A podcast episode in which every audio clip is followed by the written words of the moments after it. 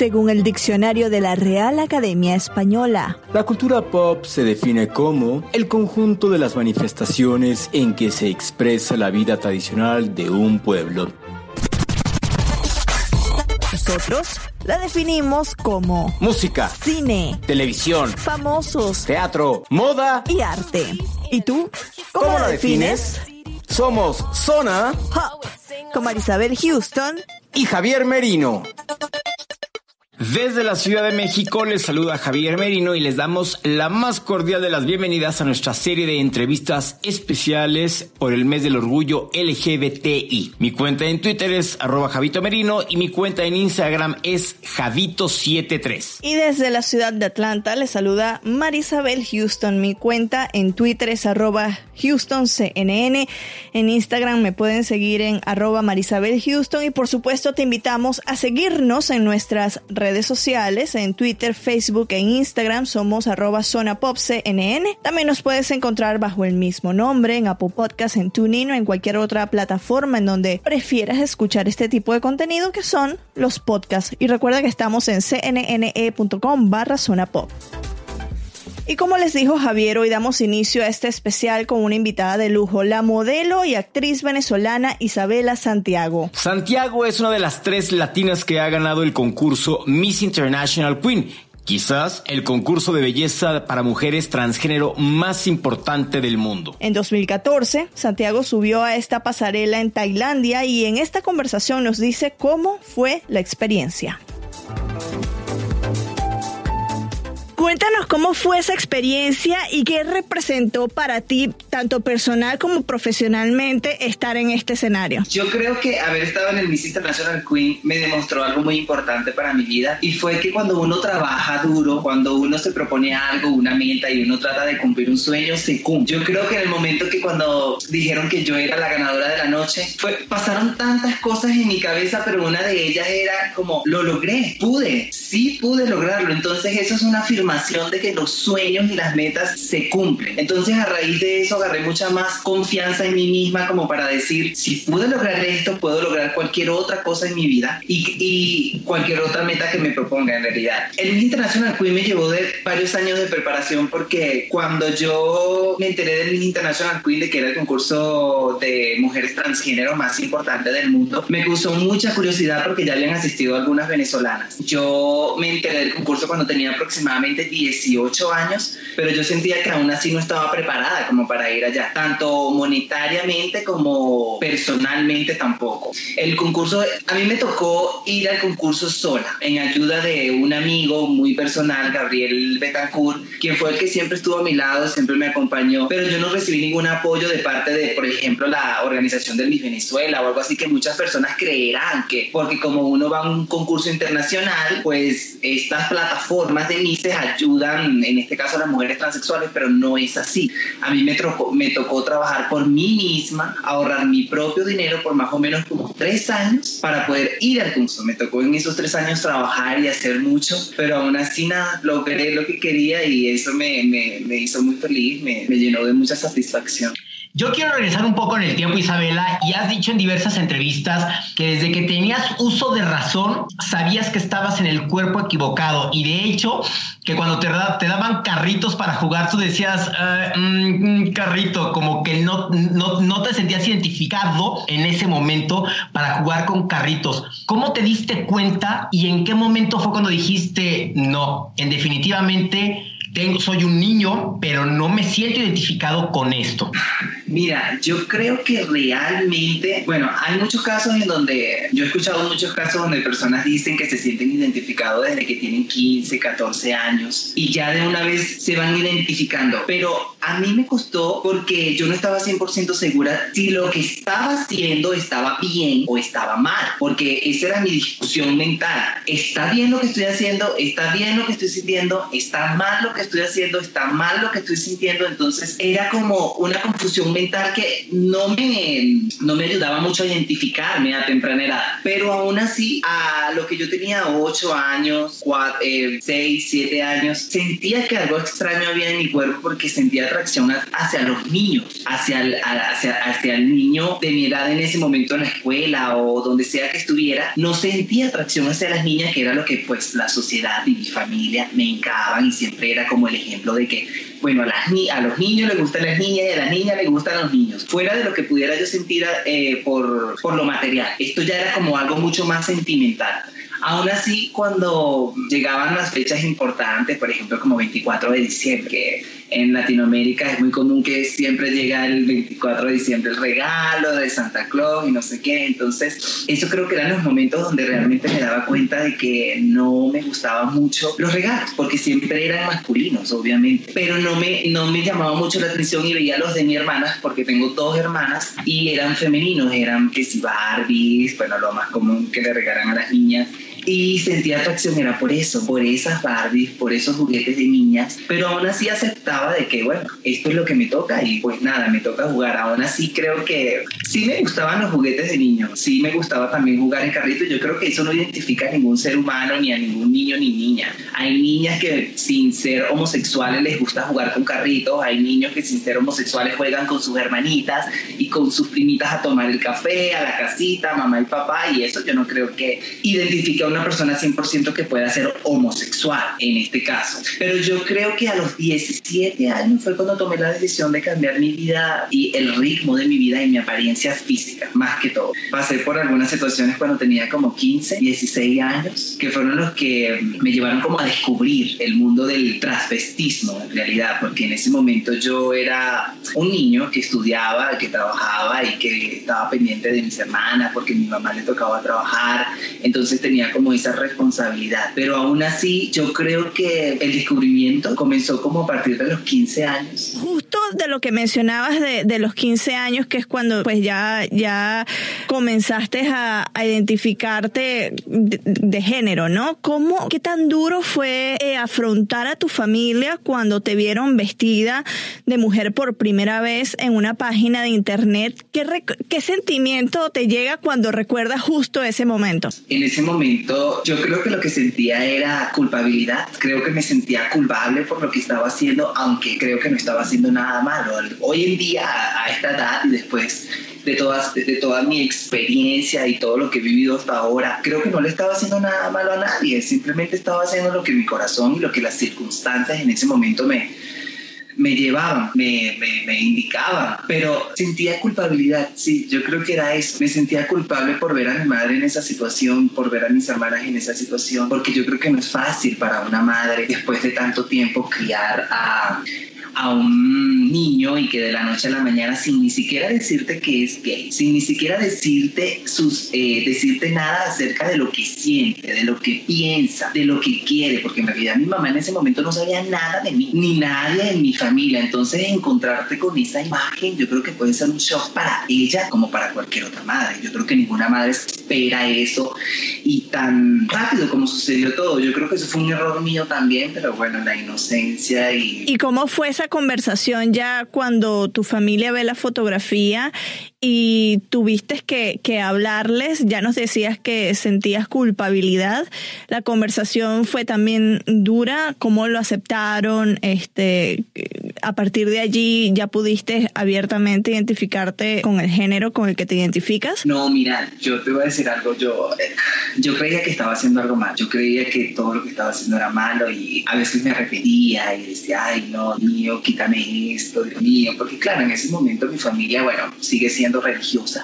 Entonces ya viene, se mete el tema de la religión, que eso es demonio, que eso es algo malo, que eso se quita, entonces vamos a enviarte a un psicólogo Y a esa edad tú no comprendes nada, porque a esa edad yo lo, yo lo que tenía era la educación de mis padres, que dentro de mis padres, de mi familia, que era religiosa. Entonces yo decía, Dios mío, Dios mío, quítame esto, quítame esto, quítame esto, pero esto va más allá de Dios. Se supone que Dios nos creó a todos con un propósito en esta tierra. Claro, eso no lo comprende ahora. Pero en ese momento yo lo que deseaba era, no sé, hasta morir en algunos momentos, porque yo decía, eh, yo sentía que le estaba haciendo mucho daño a mi familia, sobre todo, y, y, ese cargo de conciencia de que les estoy haciendo daño me hacía daño a mí misma, aunque pasé unos años bastante duros porque luego de esa circunstancia duré mucho, duré tiempo sin poderme integrar con mi madre, ella duró tiempo sin poderlo entender y hasta ya hoy en día es grandiosa, es mi mejor amiga, la amo con toda fuerza y hasta se arrepiente de todo lo que sucedió en este momento, pero yo creo que no hubo mucho que hablar en el momento que ella descubrió eso. Yo creo que lo único que se apoderó de ella fue la ira. Ella se, se molestó muchísimo y tanto que llegamos a circunstancias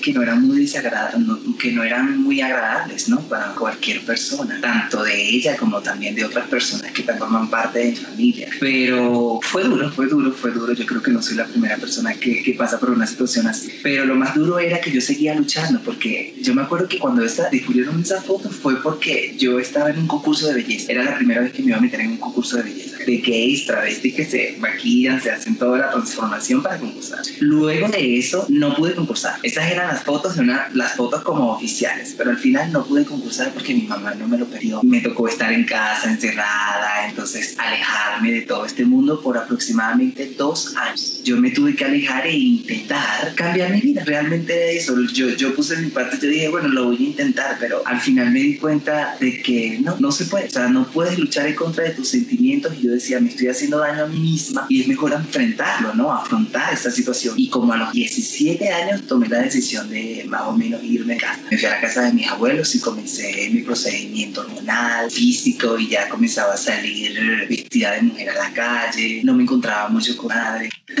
Y bueno, enfrentar esa situación. fue, fue en ese momento en el que dijiste no hay marcha atrás y de aquí para adelante tengo que comenzar este proceso para ya realmente ser una mujer? Exacto, a partir de los 17 años.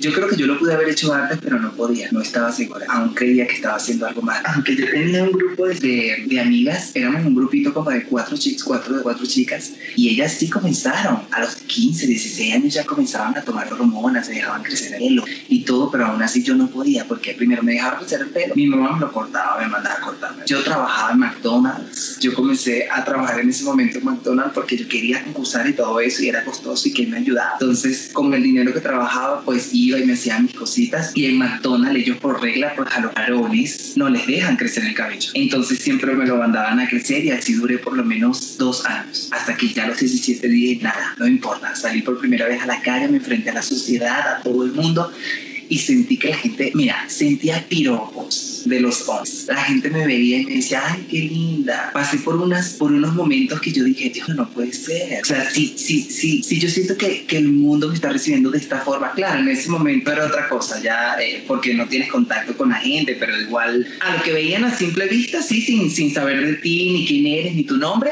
pues era aceptable para mí. Yo decía, ay, bueno, chévere. El miedo como que fue pasando y dije, normal, voy a enfrentar. Y me fue bien. Siento que desde ese momento me sentí segura, siento que era yo, siento que podía caminar tranquilamente y mirar a quien a mí me gustaba, porque, por ejemplo, a mí, toda bueno, a mí siempre me han gustado los heterosexuales, a mí nunca me gustaron los gays, yo era, yo era gay, pero nunca tuve relación gay, porque no me llamaban la atención los gays, entonces ese cambio de que ya era eh, físicamente femenina y los hombres se acercaban a mí para tratarme como mujer, hablarme como mujer, me certificaba más lo que sentía, lo que era, y eso me, me, me llenaba a mí de fuerza y valor para seguir adelante y no, y no paré. Bueno, hasta... ¿Te, ¿Te sorprendió la reacción? Lo decías, que caminabas por la calle y habían hombres venezolanos que te piropeaban. ¿A ti te sorprendió la reacción de la sociedad venezolana? Porque sabemos que es una sociedad eh, machista, o sea, como en, en varios países de Latinoamérica. ¿Te sorprendió esa reacción?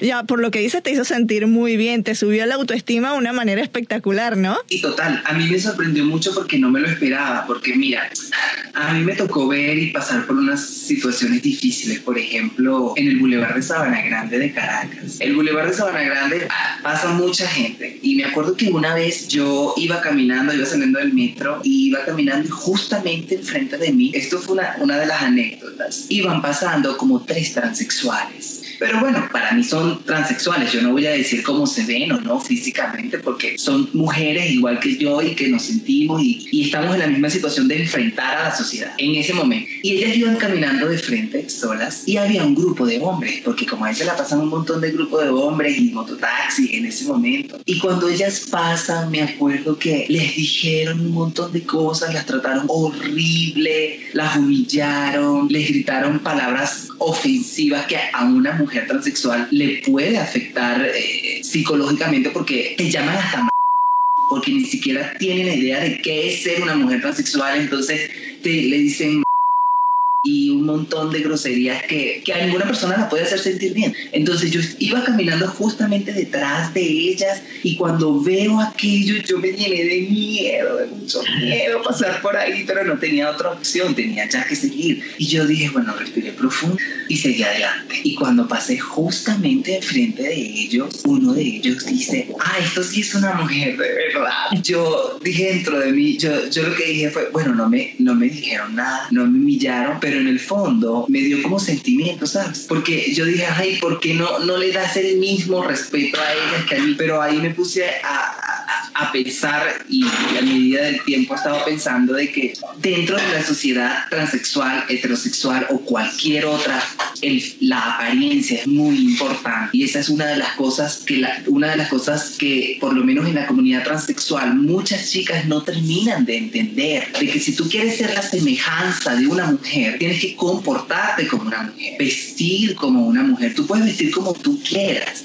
y bueno, sí, hay mujeres que se visten de cierto modo, pero yo creo que uno tiene que aprender a, a, cuidar eso, ¿no? A cuidar su imagen sobre todo, porque eso es muy importante, porque dentro de esta sociedad es donde vivimos y esa sociedad y esta sociedad juzga hasta por cómo te ves. Entonces, si vas por la calle vulgar, caminando de una forma que la gente no está acostumbrada, vestida de una forma que la gente no está acostumbrada, tú vas a recibir lo que, lo que, no, lo que la gente, pues, dice y piensa. Como te ven, te tratan, dice el dicho, ¿no? Como te ven, tratan, exacto. Entonces es como, ahí entendí de que tenía que siempre mantenerme bonita, ¿no? Y femenina. Fue una de las cosas que tuve que entender desde un principio, que la apariencia también importa mucho y sobre todo para enseñar, para demostrar de que somos mujeres, sentimos mujeres, que hayamos nacido en otro cuerpo equivocado, no tiene nada que ver, que no tiene nada que ver con que no seamos físicamente lo que sentimos mental y espiritualmente. Yo puedo entender que cualquier chica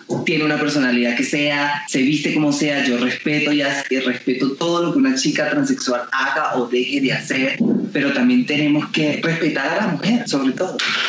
Me llama mucho la atención y quiero regresar al tema de, de, tu mamá y el apoyo que ha sido para ti. Y viendo en una entrevista que, que diste, no recuerdo si fue a Chilevisión o fue en un canal de Venezuela, hablabas que ella estuvo contigo cuando saliste después del quirófano, cuando te hiciste ya las operaciones y que, y que al despertaste, pues obvio fue la primera persona que viste. ¿Recuerdas qué fue lo primero que te dijo tu mamá después de esa operación? Tú siempre haces lo que quieres y, y realmente es así. Sí, siempre hago lo que quiero porque, bueno, también tiene mucho que ver con mi signo. Soy acuariana y somos una persona muy independiente y creo que influye mucho eso, pero también la seguridad que uno tenga como persona te demuestra de que siempre que tú quieres hacer algo lo logras, siempre que te lo propongas, lo sueñes y lo y lo y lo fijes en tu mente cada paso que das. Pero eso yo creo que debería de ser todo mundo, ¿no?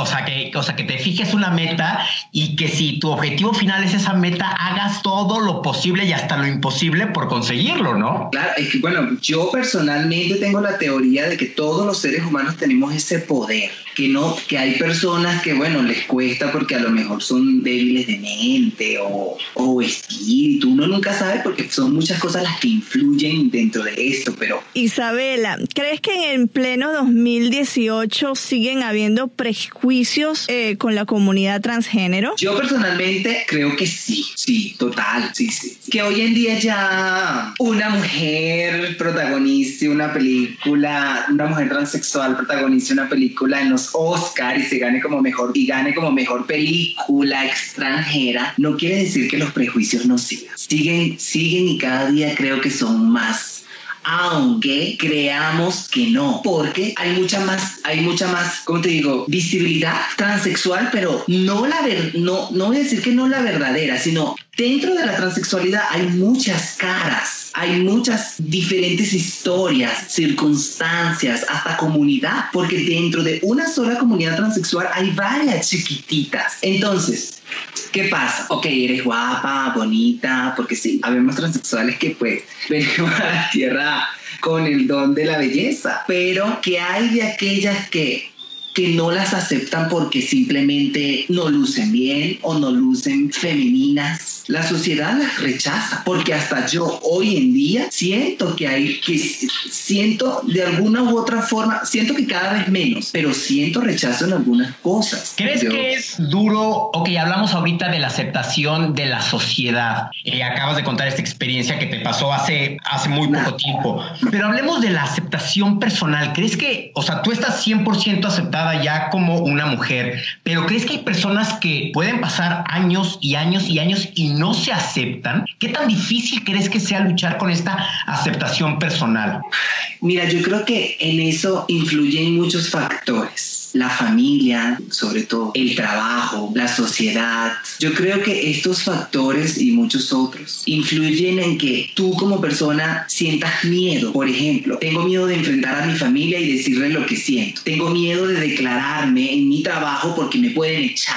Tengo miedo de decirle a, mis, a mis vecinos o abrirme ante mis amigos y decirles lo que siento y lo que soy, porque me quedo sin amigos, me dejan de hablar y por donde yo camine me van a señalar diciendo, ay, mira, ahí el porque eso es lo que pasa. Y yo creo que hay muchas personas que sienten ese miedo de eso, de perder a su familia, de perder el trabajo, de perder amigos, de que la gente los señale y los culpe de algo que no tienen la culpa. Pero los que están mal son esas personas, no uno, ¿no? Porque si no te quieren y no te aceptan por quién eres y por lo que eres, pues entonces no vale la pena que estén en tu vida.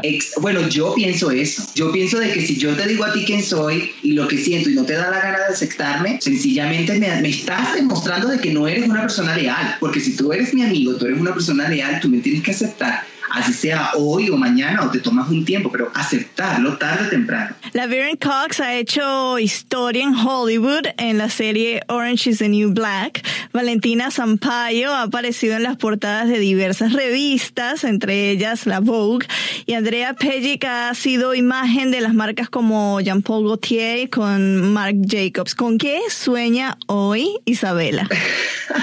risa nerviosa, risa nerviosa. No, es que te voy a decir algo, es una pregunta no difícil, pero es una pregunta que me pone a pensar mucho porque tengo muchos sueños. Yo tengo muchos sueños y a veces me, me lleno la cabeza de muchas cosas, pero yo creo que mi sueño principal en esta vida es ser feliz junto a mi familia. Creo que ese es el sueño, eh, ese sueño de sentimiento verdadero que uno tiene adentro. Porque, ok, yo sueño con ser una actriz de Hollywood, llegar a Hollywood con una ahora más que nos han dado la oportunidad tan grande, eh, me demuestra de que se puede, de que sí se puede una vez más. Pero Isabela Santiago, en este momento, ahorita, estoy soñando en terminar mi carrera como actriz, que ya comencé y no sé si, si se los había comentado, pero estuve participando en una, en una producción de Fox, Telecolombia, para el canal de RCN. Es una serie de lucha, amor y superación y me gustó muchísimo haber trabajado ahí y ahora mismo estoy trabajando en,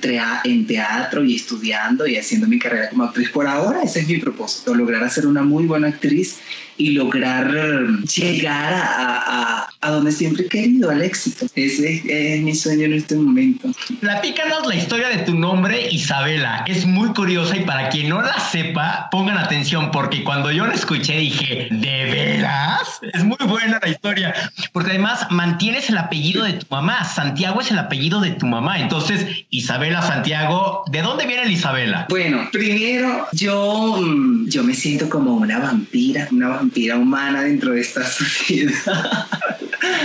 Yo creo que Sí, recuerda eh, cuando salió la saga de, Crepúsculo, me encantaba tanto, tanto, tanto ella, yo me obsesioné tanto con ella y con esa historia de amor entre vampiros y humanos que yo dije, mi nombre es Isabela, el nombre de la, de la, de la mujer, de la protagonista de la saga de Crepúsculo, una vampira. Es bastante chistoso porque yo estaba sentada así viendo la, eh, la, la, serie con un amigo y ya estaba comenzando el proceso y me dice, Isabela, ¿cómo te vas a llamar? Bueno, Isabela no me dijo eso.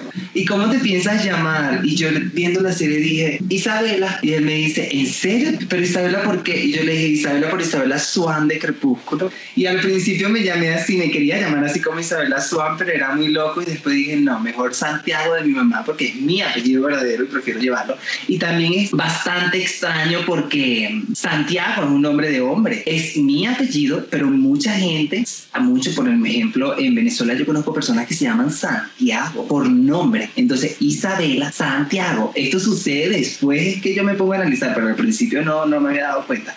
Entonces tengo como esa combinación de un nombre de hombre con un nombre de mujer. Entonces es curioso y hay gente que le parece interesante y me han dicho, ¿y por qué ese nombre de hombre? Yo le digo, bueno, porque es mi apellido. Ah, es tu apellido, verdadero. Entonces se sorprende y piensan que yo lo hice intencionalmente, pero no es así, es, efectivamente como lo dijo. Pura casualidad, pura casualidad. Exacto. lo, único que... estoy, lo único que estoy esperando es a mi vampiro. ¿Qué le dirías a todas aquellas personas que se sienten confundidas, que ya pasaron lo que tú pasaste y que no saben qué hacer? Oye, ahorita que estuve en Venezuela, yo estuve hace poco en Venezuela y fui a un local gay de ambiente y parece mentira. O sea, a veces no me lo creo, sinceramente no me lo creo, pero sí, sí, sí creo, no, sí, ah, esto es como me, me confunde, de que soy un ícono. Yo creo que sí soy un ícono para, un ícono para, para la comunidad eh, homosexual y LGBT en Venezuela, porque no es porque yo me lo crea, sino porque la gente me lo demuestra. Yo estuve en un local, estuve en un par de locales y la gente me, o sea, después de tanto tiempo, después de tantos años viéndome, sigue el mismo cariño, sigue el mismo apoyo, siguen las mismas palabras y no solo en Venezuela, sino en cualquier otra parte que voy que me encuentro venezolanos, porque a lo mejor puede que lo sea a nivel internacional, bueno,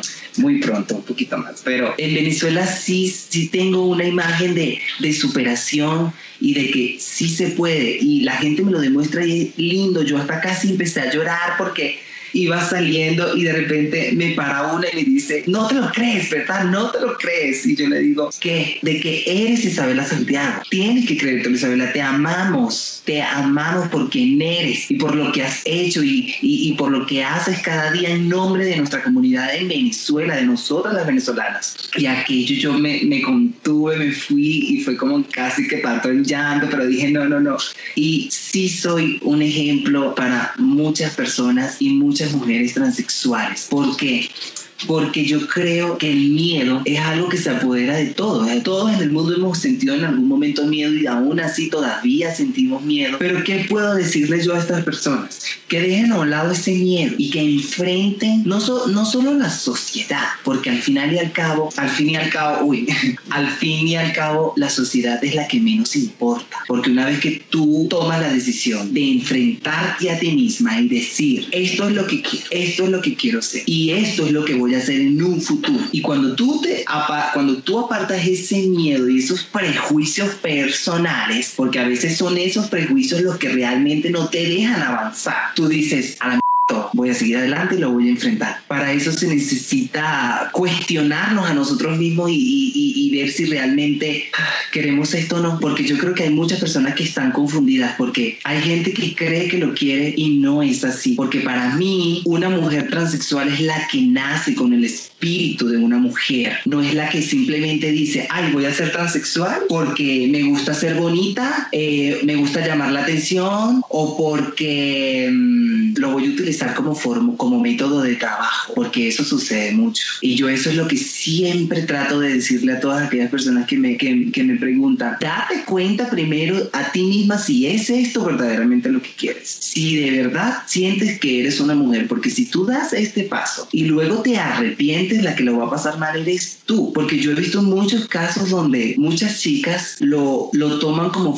como método de trabajo y un trabajo que es tan popular dentro de la comunidad transexual que es la prostitución. Muchas personas saben que una mujer transexual gana dinero prostituyéndose y he visto como muchas mujeres transexuales lo hacen simplemente por eso. Y eso a mí no me parece justo. No me parece justo ni con ella ni con la sociedad que, que, que te ve. Y por eso siempre trato como de decir a las personas que se descubran a sí mismas, porque la sociedad al final vale siempre que tú te descubras a ti misma y sepas qué es lo que realmente quieres para ti.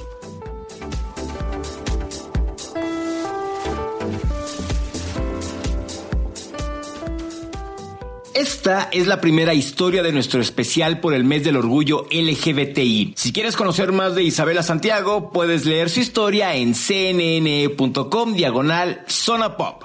Te recordamos que estamos en Instagram, Facebook y Twitter como Zona Pop CNN. También visita nuestra página web cnne.com barra Zona Pop y si prefieres escuchar este tipo de contenidos en una aplicación dedicada para podcast, nos puedes buscar en Apple Podcasts, en TuneIn o en cualquier otra aplicación en donde tú prefieras escuchar este tipo de contenidos, es decir, los podcasts. Ahí estamos como Zona Pop CNN. Desde la ciudad de Atlanta, este fue nuestro primer episodio dedicado al mes del orgullo LGBTI con una protagonista de lujo, la actriz y modelo venezolana Isabela Santiago. Muchas gracias por acompañarnos, soy Marisabel Houston. Adiós.